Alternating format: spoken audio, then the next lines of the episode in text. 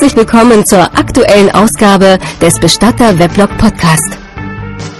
Und Dreibeinblog Podcast.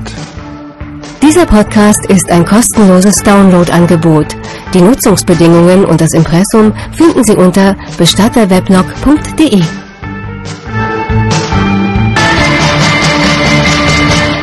Bestatter Weblog Podcast. Präsentiert von Peter Wilhelm.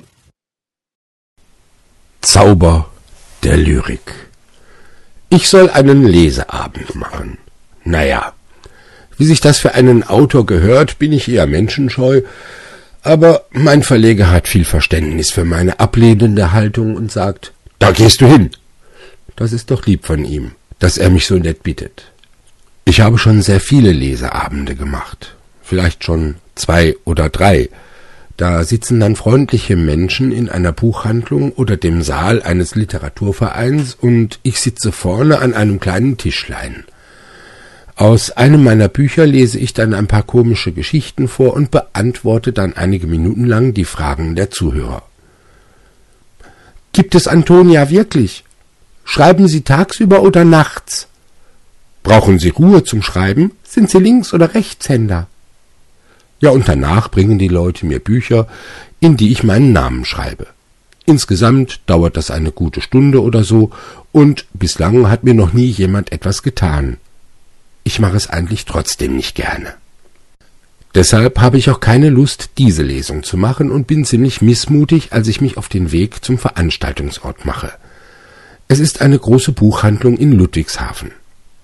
Der einzige Lichtblick ist ein kleines Elektronikgeschäft neben dem Buchladen, in dem mich ein singender Taschenrechner zwingt, ihn zu kaufen. Am liebsten hätte ich ihn gleich ausprobiert, aber dafür reicht die Zeit nicht mehr. Ich komme gerade so noch rechtzeitig in die Buchhandlung und es ist eine Buchhandlung, die auf Frauenthemen spezialisiert ist. Macht ja nix.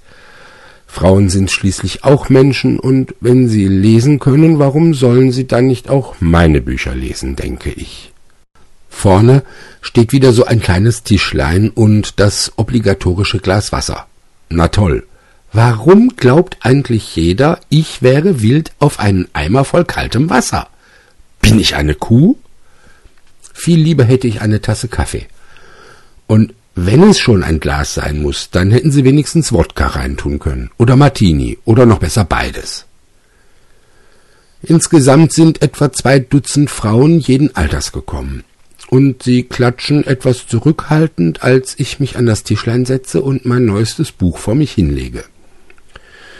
Die Inhaberin der Buchhandlung, die sich mir und dem Publikum als Frau Christiane Roswitha Bernstetter-Pillermann vorstellt, begrüßt langatmig die Anwesenden, und das gibt mir die Zeit, wenigstens einen kleinen Blick in die Gebrauchsanweisung meines neuen singenden Taschenrechners zu werfen.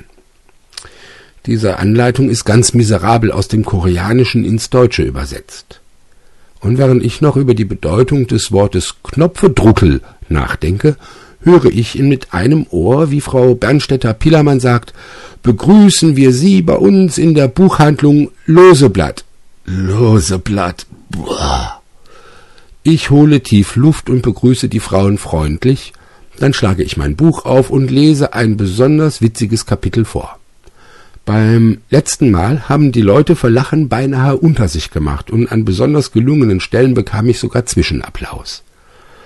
Dieses Mal ist das anders. Als ich über meine Lesebrille hinweg ins spärlich beleuchtete weibliche Publikum blicke, sehe ich, dass die meisten Frauen mit geschürzten Lippen und verschränkten Armen ziemlich gereizt in meine Richtung schauen. Nun, vielleicht war die Geschichte, die ich ausgewählt habe, doch nicht die richtige, aber ich habe ja noch mehr und unter anderem eine, die besonders lustig ist. Sie handelt nämlich von der Schwerhörigkeit meines Schwiegervaters und über die hat sogar meine Schwiegermutter Tränen gelacht. Doch auch die Geschichte kommt nicht an. Peinlich berührt bedankt sich Frau Bernstetter Pilamann für meinen Vortrag und bittet die anwesenden Hyänen, mir nun ein paar Fragen zu stellen. Eine etwa 30-Jährige im Norwegerpulli und nackten Füßen in Jesuslatschen macht den Anfang. Äh, wie erklären Sie sich die Tatsache, dass Sie mit frauenfeindlichen Äußerungen Geld verdienen?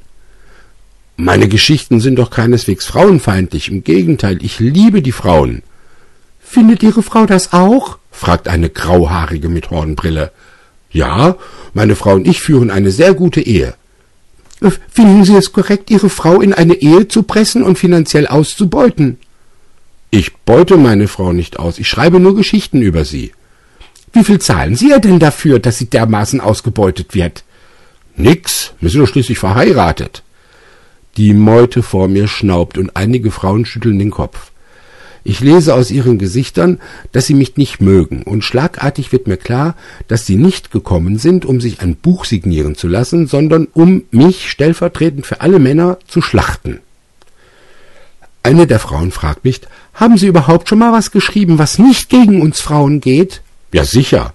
Ach, was denn? Naja, ich schreibe eigentlich ständig irgendwas, was nichts mit Frauen zu tun hat. Die Geschichte von eben zum Beispiel, da ging es doch um meinen Schwiegervater. Und Ihnen ist natürlich nicht bewusst, dass Sie Ihren Schwiegervater überhaupt nur wegen Ihrer Frau haben. Doch schon. Haben Sie schon mal Lyrik verfasst? will eine andere wissen. Eben will ich verneinen, denn für einen besonders begnadeten Lyriker halte ich mich nun weiß Gott nicht. Da fällt mein Blick auf die Bedienungsanleitung meines neuen singenden Taschenrechners. Ich überlege kurz und dann, ach was soll's. Ich beginne langsam mit sonorer Stimme vorzutragen. Drucke Knopfe Druckel, Zirbel Kastentaste, legen Zahl auf Stimme, Datum eine bringen, Stimme klingen, Lampe leuchten, nehme Batterie des Glaubens Strom, stecke Zirbeltaste, rückwärtig ablesen. Nach diesen Zeilen lehne ich mich zurück und schaue wieder über die Lesebrille in die Runde. Zunächst herrscht atemloses Schweigen, dann brandet nicht enden wollender Applaus auf, und die Frauen sind entzückt. Eine wirft mir ihren selbst gehäkelten Slip nach vorne, eine andere ruft Ich will ein Kind von dir. Das ist wahre Kunst, ruft eine andere. Lyrik, Lyrik, Lyrik, ruft wieder eine andere. Frau Bernsteller-Pillermann hat Mühe, die tobende Menge zu beruhigen. Als es endlich leiser wird, sagt sie, das waren wohl die schönsten Zeilen, die je in deutscher Sprache geschrieben wurden. Einem Künstler, der die Gefühle einer Frau in so wohlklingende Worte fassen kann, verzeihen wir gerne auch einmal, wenn er über seine Frau schreibt. Nun, man sieht, die beste deutsche Lyrik wird heute auch schon in Korea geschrieben, die haben uns was voraus, die Koreaner. Ehrlich. Bestatter Weblog Podcast Feed abonnieren oder immer wieder ins Weblog schauen und keine Episode verpassen. Dieser Podcast ist ein kostenloses Downloadangebot. Die Nutzungsbedingungen und das Impressum finden Sie unter bestatterweblog.de. Sie haben Anmerkungen zum Podcast, Ideen, Vorschläge oder Fragen? Schreiben Sie uns eine E-Mail an podcast.bestatterweblog.de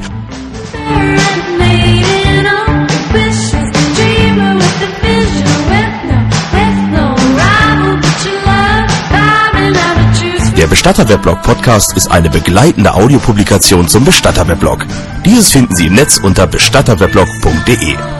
Bitte besuchen Sie auch die Webseite. Dort gibt es viele weitere Geschichten und Sie haben die Möglichkeit, Kommentare abzugeben und Kontakt zum Seitenbetreiber aufzunehmen. Schauen Sie doch mal vorbei. bestatterweblog.de